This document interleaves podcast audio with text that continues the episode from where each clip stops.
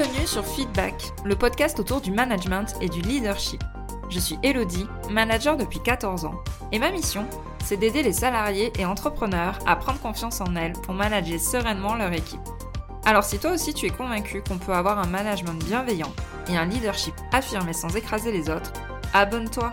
Tu trouveras ici tous mes conseils et retours d'expérience pour t'aider à devenir une des leaders de demain. Je te souhaite une agréable écoute. Hello à toi et bienvenue dans cet épisode numéro 23 du podcast Feedback. Aujourd'hui, j'avais envie de te parler d'écoute active et pourquoi c'est ultra important quand on manage des équipes. On dit souvent, quand on manage, qu'il faut savoir écouter. Mais sincèrement, ça suffit pas. Je vais être honnête, ça suffit clairement pas et c'est là où le concept d'écoute active devient ultra important à maîtriser et à mettre en place. Donc, je ne sais pas en tout cas si tu pratiques l'écoute active, peut-être que tu le fais déjà. Si c'est le cas, une petite piqûre de rappel, ça fait pas de mal. Et si jamais tu ne fais pas encore d'écoute active ou que tu ne sais pas encore ce que c'est, je vais te donner dans cet épisode les clés pour le mettre en place dans ton quotidien de manager. Mais ces conseils-là sont aussi valables dans la vie de tous les jours, peu importe ton métier. D'ailleurs, tu peux être commercial, ce sont des concepts qui s'appliquent complètement aussi au domaine de la vente et du commerce. Euh, mais ça s'applique aussi dans le domaine euh, de la famille, avec ses proches ou ses enfants. Voilà, c'est vraiment des conseils que je vais te donner ici que tu peux appliquer dans ton quotidien, peu importe la situation. Avant de rentrer dans le vif du sujet, je t'invite à télécharger le guide qui sera dans les notes de cet épisode, qui va te permettre de manager des profils différents. Je t'invite à le télécharger dès que tu as fini d'écouter euh, ce podcast parce que ce guide va bientôt disparaître. Il ne sera plus mis à disposition. Il sera remplacé par un nouveau guide gratuit qui sera bientôt mis en ligne. Donc, si tu veux en profiter et le télécharger avant que ce guide disparaisse et qu'il ne soit plus disponible, c'est maintenant qu'il faut le faire. Je te donne là-dedans des pistes, voilà, pour manager des profils différents et pouvoir adapter ton discours, adapter ton comportement à chaque personnalité présente dans ton équipe.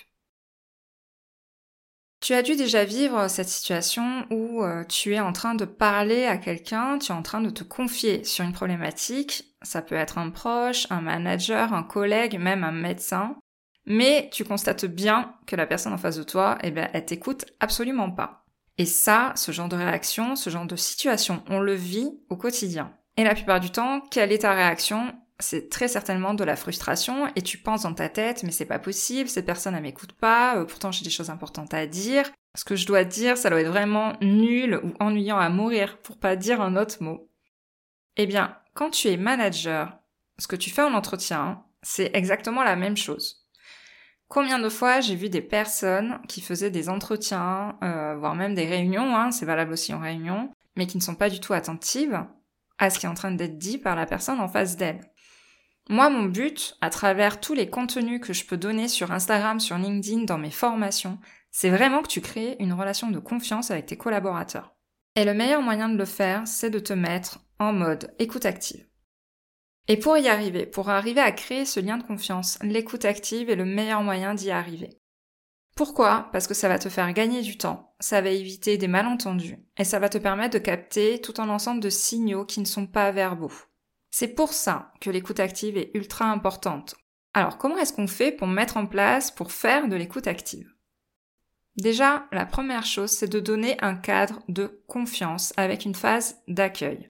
Repense là encore à quand tu vas chez le médecin, chez un psy, euh, chez quelqu'un voilà qui est dans le relationnel. Il te demande de t'asseoir, il te pose quelques questions pour te mettre en confiance avant de te faire dérouler ce qui se passe et pourquoi est-ce que tu viens.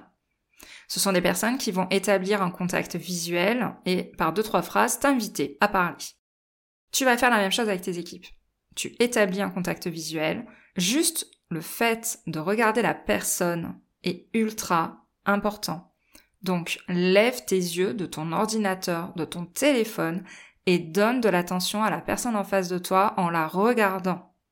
Ça commence déjà par ça. Le but est de maintenir ensuite cette attention et de se concentrer sur ce qui est dit.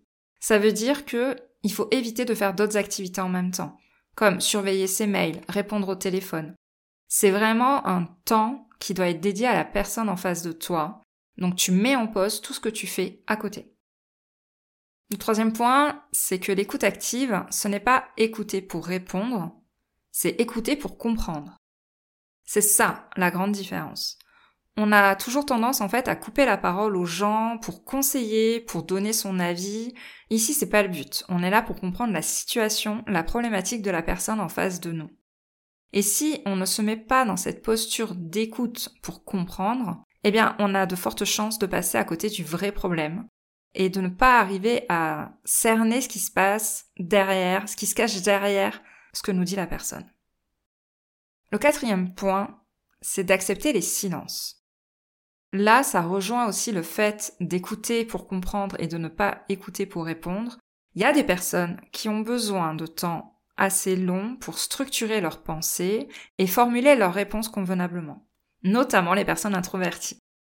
Couper la parole, rebondir sur un élément en détaillant une expérience similaire que tu aurais pu avoir, etc. Tout ça, en fait, on évite.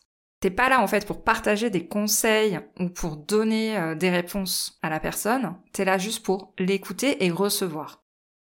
Donc même si la personne met du temps pour s'exprimer, laisse le temps, accepte ce silence-là pour que la personne puisse, voilà, donner exactement tout le fond de sa pensée dans tous les recoins et mener sa réflexion jusqu'au bout. Ça ne sert à rien de mettre une pression pour donner une réponse rapidement. Ensuite, le cinquième point, ça va être de poser des questions pour creuser le sujet.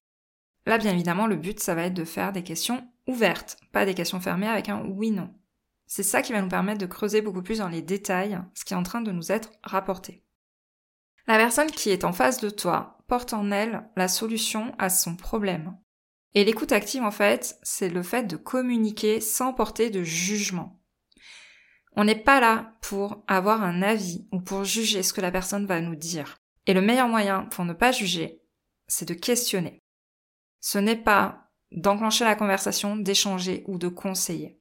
Et pareil, le but est de ne pas se mettre en posture haute de personne qui va dire quoi faire, qui va conseiller, c'est de se mettre en posture basse pour recueillir ce qui va être dit. Et le meilleur moyen de le faire, là, clairement, c'est de poser des questions. Ça peut être des questions sur le ressenti. Et alors, du coup, qu'est-ce que tu as ressenti quand il s'est passé ça? Ça va être des questions qui vont être plutôt axées sur le comment ou le quoi. Qu'est-ce que tu peux mettre en place pour améliorer cette situation? Comment améliorer les choses selon toi avec cette personne? Voilà. C'est ce genre de questions qui vont pouvoir alimenter la réflexion de la personne en face de toi sans lui apporter des solutions de toi-même.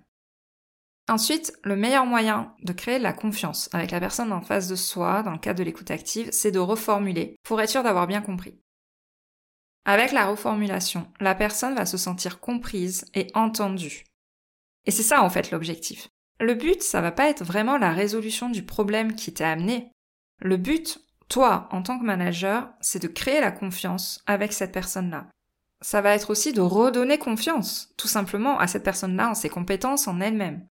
C'est un excellent moyen aussi de faire développer son équipe et de les faire avancer sans être en mode euh, papa ou maman en train de materner. Donc la confiance, ça passe aussi par la reformulation. L'autre personne va se sentir rassurée, entendue et va pouvoir continuer à aller pousser sa réflexion. L'écoute active, c'est aussi savoir lire entre les lignes. On est là pour entendre le message, mais on est là aussi pour chercher des indices dans le langage corporel qu'on a en face de nous.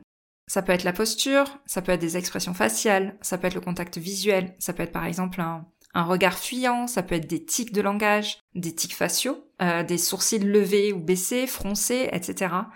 Un débit plus ou moins rapide, des mouvements au niveau des mains, des jambes qui se serrent, quelqu'un qui se tord sur la chaise, voilà. Tous ces signes-là vont t'aider à savoir si le discours que la personne te donne correspond à ce que la personne ressent. Et c'est le ressenti qui est aussi important. Ça va te permettre de sentir le stress, la frustration, ça va te permettre vraiment de sentir beaucoup, beaucoup, beaucoup de choses par rapport à ton interlocuteur. Donc c'est important que tu te concentres sur le message, mais surtout tout ce qui se passe à côté. Et enfin, l'écoute active, c'est faire preuve d'empathie. C'est le fait de te mettre à la place de ton interlocuteur et de percevoir la situation non pas avec tes filtres, avec tes lunettes à toi, mais comment elle, la personne en face de toi, la perçoit et la ressent c'est là où tu vas devoir aller euh, chercher un petit peu les émotions qui sont ressenties, tout ce qui peut traverser son esprit, même si ça te paraît euh, complètement débile, comme on l'a dit auparavant, on n'est pas là pour juger la personne, on est là pour comprendre ce qui se passe. Le fait d'adopter cette posture empathique va te permettre d'intérioriser, de visualiser le problème pour mieux le comprendre, et ça va t'aider à chasser tous tes préjugés euh, par rapport à la personne, par rapport à la situation. Et c'est le meilleur moyen de pouvoir rester neutre par rapport à ce que dit la personne en face de toi. Voilà un peu les, les 8 éléments qui vont te permettre de faire de l'écoute active. Bien évidemment, si tu n'es pas encore habitué à faire ça, je vais te donner quelques pistes pour le mettre en place dès la fin de cet épisode. Mais avant, il y a une erreur à éviter quand on fait de l'écoute active, et pour moi c'est important de te la partager. C'est de ne surtout pas prendre l'ascendant sur l'autre. C'est-à-dire, voilà, de ne vraiment pas adopter cette posture de conseil, comme j'ai dit tout à l'heure, de rester juste dans le questionnement. Et surtout, une fois que la personne sort de ton bureau ou sort de cet entretien, de ne pas être frustré si la personne ne met pas en place ce qui a été dit. Cette personne en face de toi, ton interlocuteur, ton collaborateur, ton collègue, peu importe qui c'est hein, qui est en face de toi dans cette situation, elle reste maître de sa vie, de son comportement, de ses choix. Donc même si elle t'a parlé de la situation et que tu as fait émerger une solution en la questionnant, en l'écoutant, et que ce n'est pas mis en place derrière, ce n'est pas de ton ressort, ce n'est pas de ton contrôle. Donc il faut pas que tu tombes dans de la frustration si jamais tu ne vois pas les choses avancer comme ça a été convenu pendant l'entretien. Et le prochain épisode de podcast concernera d'ailleurs le lâcher prise et il y aura toute une partie là-dessus. Donc en pratique, comment faire pour adopter une posture d'écoute active? Je te propose de faire cet exercice pendant une journée. Tout d'abord, à chaque fois que quelqu'un va s'adresser à toi, essaye d'améliorer ton écoute active en suivant les principes qu'on a vus juste avant. C'est-à-dire de le conscientiser, de mettre vraiment une volonté de le faire dans ta posture. Et en te focalisant sur les différentes étapes qu'on a dit, donc le fait de se concentrer sur l'autre quand il est en train de s'exprimer, de le regarder avec attention, de le questionner sans conseiller et de reformuler. Déjà, si tu commences avec ça, ça sera super. Et le deuxième point, c'est d'essayer de faire preuve d'empathie et de bienveillance envers la personne qui est en face de toi et de réellement sortir de ton propre point de vue pour te mettre à la place de l'autre et de mieux comprendre ainsi sa situation sans juger. N'hésite pas à me dire si tu remplis ce défi en message sur Instagram, sur LinkedIn, par mail, peu importe. Je t'invite vraiment à adopter cette posture d'écoute active. C'est vraiment ça qui va t'aider à créer une relation de confiance avec tes équipes et qui peut vraiment changer la donne avec tes collaborateurs. Je te souhaite en tout cas une très bonne fin de journée, soirée, repas, sport, ce que tu veux. Je sais pas ce que tu es en train de faire et je te remercie vraiment pour ton écoute. Je te remercie d'avoir écouté cet épisode jusqu'au bout. Si tu l'as apprécié, je t'invite à t'abonner sur ta plateforme préférée et à me laisser un commentaire 5 étoiles. On se retrouve au prochain épisode pour parler management et leadership.